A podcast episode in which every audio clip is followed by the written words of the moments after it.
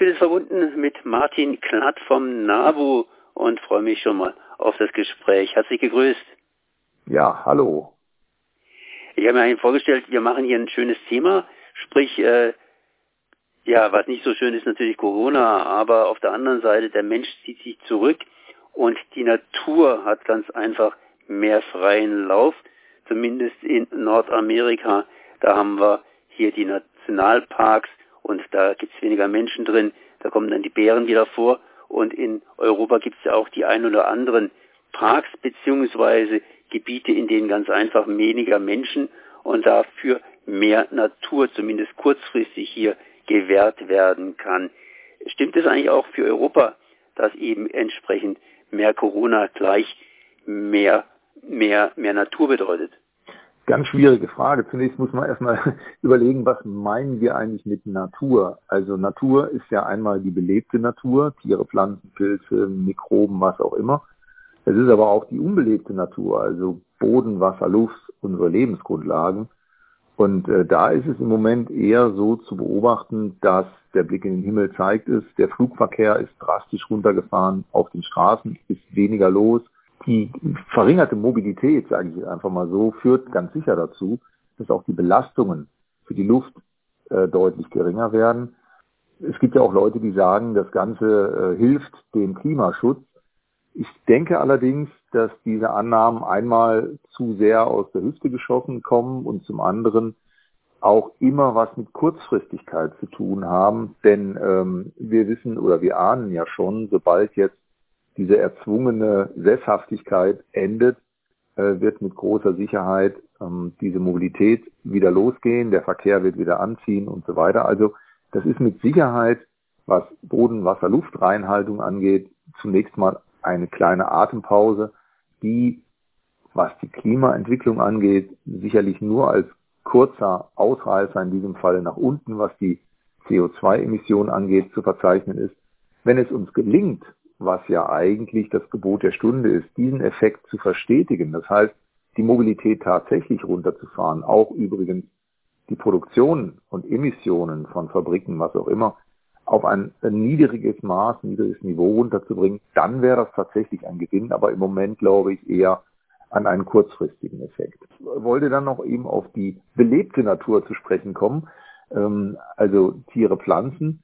Da sieht es ja so aus, dass dadurch, dass wir zumindest hier in Baden-Württemberg, äh, auch in anderen Bundesländern, ich bin weit davon entfernt, äh, von Europa zu sprechen, aber dadurch, dass wir Menschen jetzt gezwungen wurden, zu Recht, um die Infektionsrisiken zu mindern, eher zu Hause zu bleiben, eher nicht dauernd unterwegs zu sein mh, oder uns nur im Umfeld unseres Hauses zu bewegen, ähm, mag man mal rein theoretisch annehmen, ja, da sind ja auch weniger Leute draußen. Das ist aber gar nicht zwingend der Fall, denn ähm, ich lasse mir von Leuten, die äh, auch berufsmäßig im Wald unterwegs sind, sagen, es sind deutlich mehr Leute im Wald, auch außerhalb der Wochenenden, für einen Waldspaziergang unterwegs, ähm, was vor Corona nicht war. Also die, die Beobachtungen, wie häufig und wie oft sind Menschen draußen, die unterscheiden sich. Also ich glaube, man kann nicht sagen, es sind jetzt tatsächlich weniger Leute draußen, es sind sicherlich wenige Leute im Auto unterwegs, das mag schon stimmen, aber die Anwesenheit von Menschen in der Natur ist sehr wohl noch da und teilweise sogar auch mehr als vorher. Ich wollte auch noch auf ein anderes Thema eingehen. Ich meine, das ist natürlich schon äh, interessante, interessante natürlich Beobachtung. Der Mensch in der Nahumgebung ist mehr in der Natur unterwegs. Unterwegs waren auch die Vögel, die ja auch jetzt relativ früh eingetroffen sind. Ja, warum sind die eigentlich so früh eingetroffen? Also das kann man nicht durchgehend sagen, dass sie alle früh eingetroffen sind. Ähm, es gibt Beobachtungen von ähm, Schwalben, von Rauschwalben zum Beispiel, die sind nicht deutlich früher zurück als die Jahre vorher. Aber das ist nach Region und vor allen Dingen auch nach Arten sehr unterschiedlich. Ich sag mal, wir hatten es ja eben von kurzfristigen Ereignissen. Ähm, das mag von Jahr zu Jahr ohnehin unterschiedlich ausfallen. Allerdings stellen wir fest, unabhängig jetzt von diesem Jahr, dass äh, Zugvögel im Schnitt deutlich früher zurückkommen. Ähm, jetzt in diesem Jahr würde ich das nicht bestätigen wollen, aber auf die lange Sicht beobachtet ist es tatsächlich so, mh, hm, dass die Tiere früher aus den Winterquartieren zurückkommen. Also ich rede jetzt von Zugvögeln und aber auch ähm, teilweise gar nicht mehr richtig wegziehen. Äh, wir haben also ehemalige Zugvögel, die es gar nicht mehr so haben mit dem Wegziehen im Winter. Ähm, Feldlerchen zum Beispiel fliegen gar nicht mehr so furchtbar weit weg und sind umgekehrt auch schon schnell wieder bei uns. Also das ist eine, eine Beobachtung, die man tunlichst auch nicht an einem Frühling festmachen sollte, sondern äh, in langjährigen Beobachtungsreihen. Und da sehen wir wirklich, und das mag sehr wohl mit der Klimaentwicklung zusammenhängen, sehen wir, dass das Zugverhalten der Vögel sich ändert.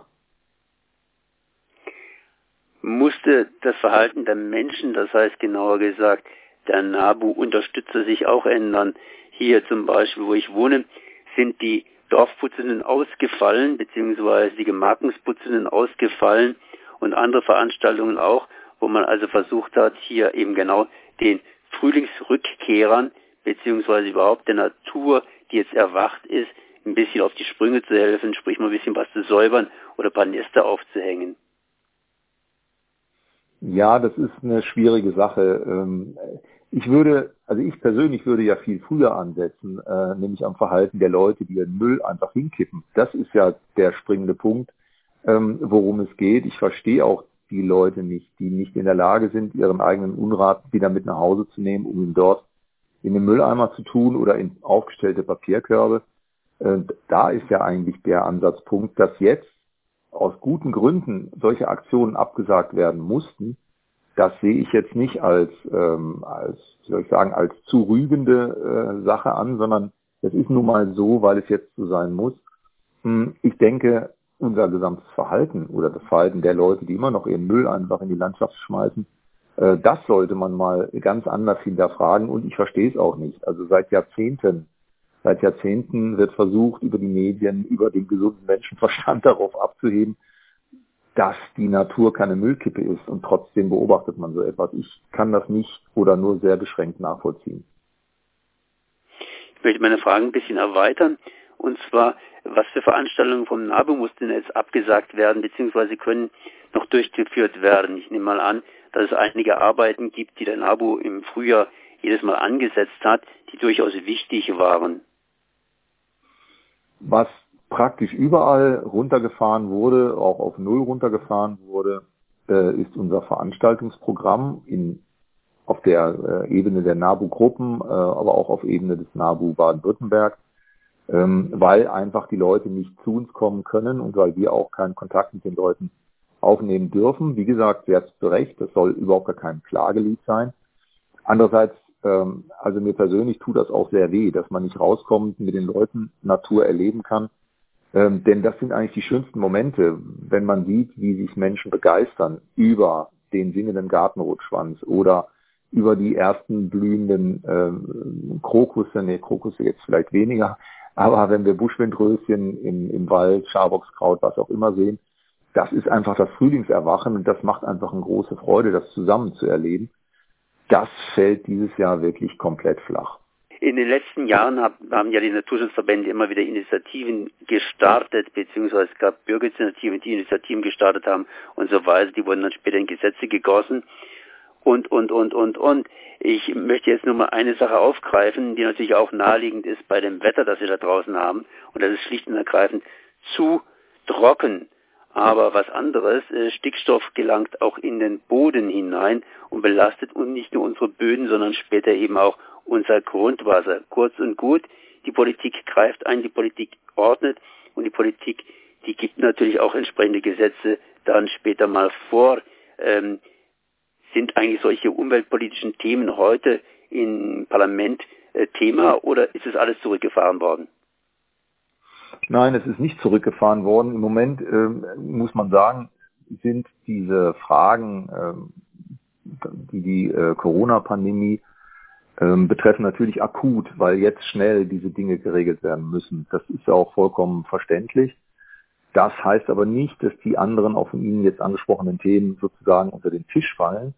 Ähm, vieles von dem, was ähm, Umwelt politisch oder von der Umweltgesetzgebung äh, notwendig ist, ist ja längst geregelt. Allerdings ähm, ist die Frage der Regeltreue eine ganz andere. Wir haben ja, wenn Sie das Nitrat im Grundwasser ansprechen, wir haben ja seit Jahren die Verpflichtung in ganz Europa, genau diesen Eintrag von Stickstoff, äh, von Düngung in den Boden mit dann Nitratauswaschung ins Grundwasser zu begrenzen.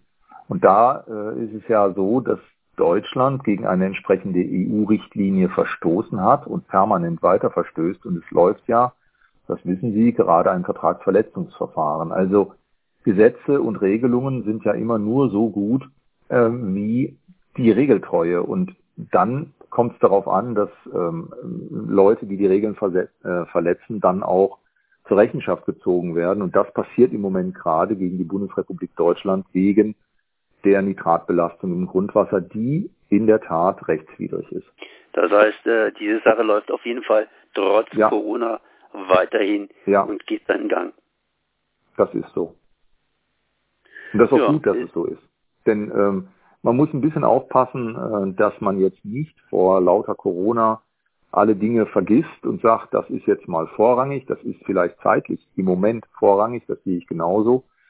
Aber äh, man darf nicht verkennen, dass das natürlich äh, angesichts der ganz großen, der globalen äh, Krisen auch nur ein kleines i-Tüpfelchen ist. Also die Klimakrise, wenn ich die noch nennen darf, das ist natürlich eine ganz andere Dimension als äh, Corona. Das darf man nicht vergessen. Wir äh, haben im Moment, und ich denke, das hängt vor allem damit zusammen, dass wir das Problem nicht im Griff haben. Corona ist zu neu, wir haben noch keinen Impfstoff. Das verunsichert, das ist ja vollkommen klar. Nur das, was die Klimakrise uns bescheren wird ähm, und schon beschert, das hat eine ganz andere Dimension. Wenn ich nur daran erinnere, dass wir im Jahr 2003 in diesem ersten sogenannten Jahrhundertsommer äh, alleine, wenn ich die Zahl richtig im Kopf habe, über 40.000 Tote durch diese Hitze hatten.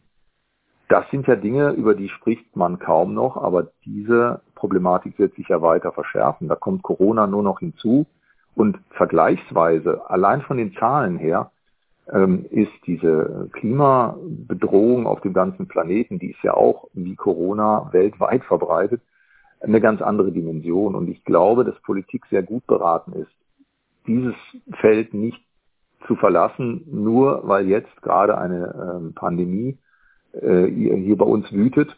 Um das noch, ich will das überhaupt nicht verniedlichen, ich will das auch in gar keiner Weise gering reden. Aber wir dürfen nicht die lange Linie aus dem Blick lassen, dass wir nämlich unsere Art zu wirtschaften, unsere Art zu leben, auch unsere Art mobil zu sein, CO2-Emissionen und all diese Dinge, das müssen wir unbedingt ändern, sonst werden wir ganz andere Probleme bekommen, wenn wir sie nicht schon jetzt haben.